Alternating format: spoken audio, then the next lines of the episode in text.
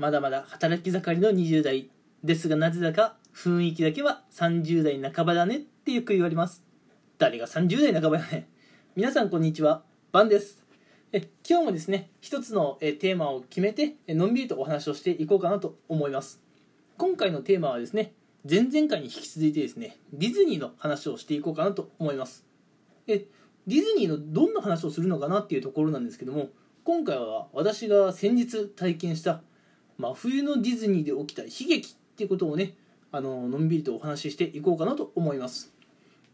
あの私前回の自己紹介ラジオ配信でもお話ししたんですけれども、えー、ディズニー大好きなんです。ディズニー好きなんです。ただあのなかなかね一人ディズニーする勇気がないっていうのもあるんですけれどもやっぱディズニーってみんなで行った方が楽しいんじゃないかなと思っています。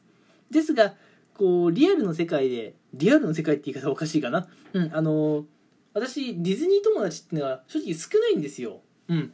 これまで学生時代とか職場とかでディズニー友達が全然できなくてですね。である時ですねもうネットでディズニー友達を作ろうと思ってですねネットで一緒にディズニーに行ってくれる方を募集したんですね。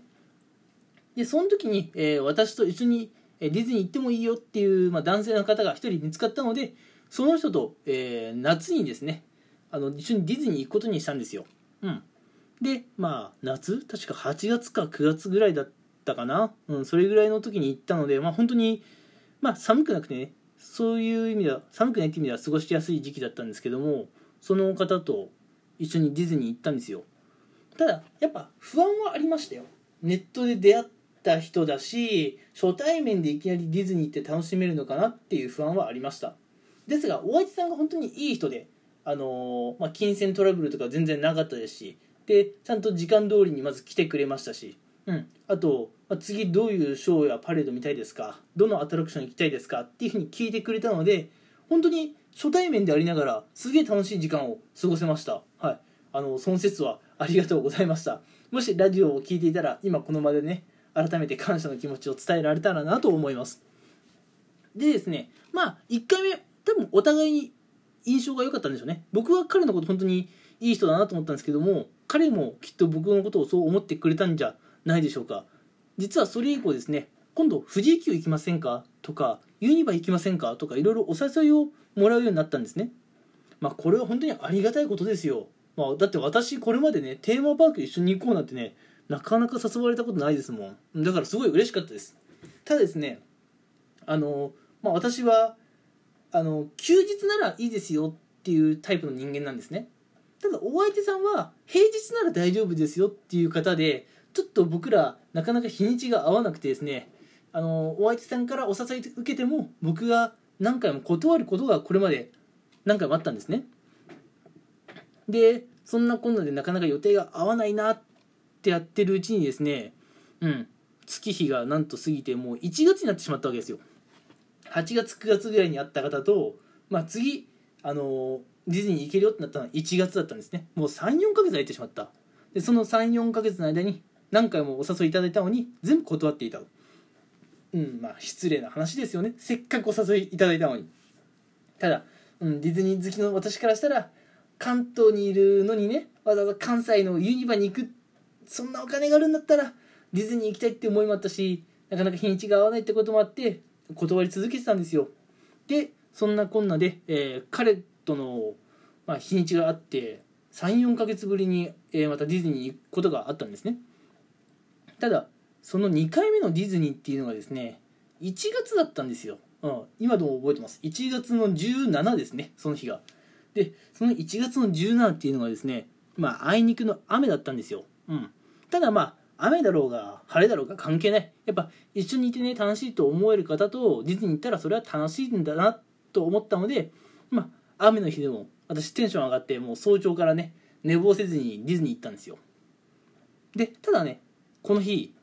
ついに事件が起きるんですよ。どんな事件が起きるかっていうとですねまあ事前にお話ししていた内容ではまず朝ミラコスタでご飯食べましょうよと。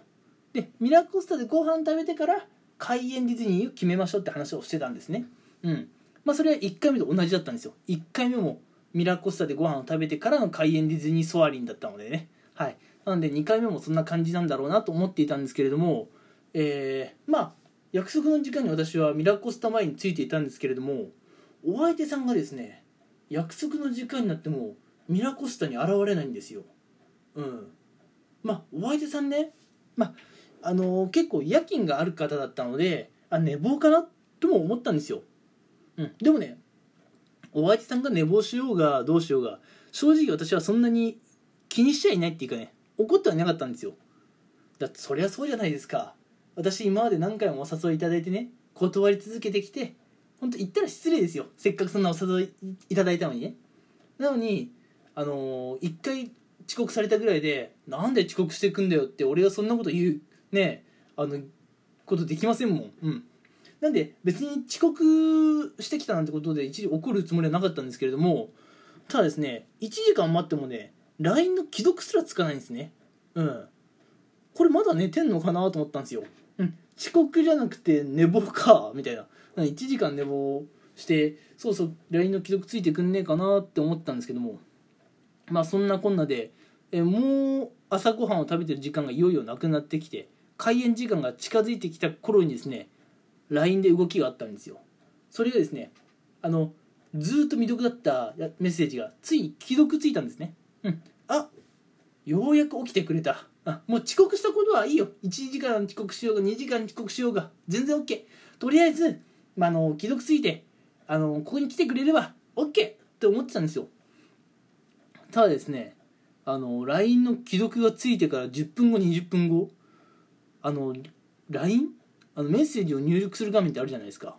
あそこにですね突如トーク相手がいませんって表示されるようになっちゃったんですね。トーク相手がいませんってどういうこと？えあれ？ちょっと待って。もしかしてこれあれか？俺ブロックされたか？なんだと思って。あのー、俺お相手さんと連絡取れなくなっちゃったんですよ。俺結構テンション高めで朝6時から待っていてで今現在も朝8時です。2時間くらい待ってます。2時間待ってようやく既読ついたと思ったらドタキャンされちゃった。はは。マジかっていうところですよ。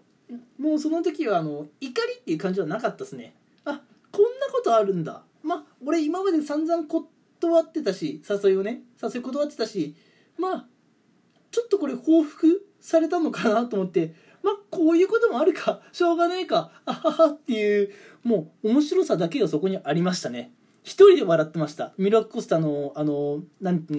うんですかね。待合室っていうかラウンジっていうかあそこで一人で笑っていました。まあ、えー、周りの方にね変な目で見られた記憶はちょっとありますよ。あのお兄さん一人で笑ってんだけどみたいな目で見られてた記憶あります。うん。えー、一人で笑っていた原因は、えー、その日一緒にディズニー行く予定だった方にドタキャンされたからだったんですね。はい。でもまあネットでの出会いってこういうところなのかなって思うんですよね。うん。やっぱネットでの出会いってその信頼関係を築くっていうのがちょっと難しいと思うんですよ。なのでうまく信頼関係を築けなかったから今回ちょっとドタキャンされちゃったのかなとは思ってます。うん。まあそれはね私がいろいろお誘いを断り続けてきたっていうのが原因だと思うんですけれども。ただうん。まあ次ねまた誰か一緒にディズニー行ってくれる方がいたらその方とはねあのー、私休日しか行けないんですっていうちゃんとことを理解してもらってですねまあしっかり信頼関係を築いてディズニー友達作れたらなと思います。皆さんもドタキャンされた経験だとかあるいはネットで友達作った経験とかありますかね？うん。あのー、まあ今の時代ネットで友達作るなんてことも普通だと思ってますのでネットで友達を作ること自体は全然いいんじゃないかなと思っているんですけれども皆さんネットで、えー、お友達を作る際には信頼関係だったりとかを、えー、大事にしてくださいね。じゃないと皆さん大事な時にドタキャンされちゃいますよ。っていうような感じで、えー、今日はですね真冬のディズニーで起きた悲劇っていうのを、えのんびりとお話ししていきました。えこのラジオ配信で何か、えまあ、感想とかあればコメントとかいただければ嬉しいです。それではまた次回もねのんびりとお話ししていこうと思います。それではまた次回お会いしましょう。ありがとうございました。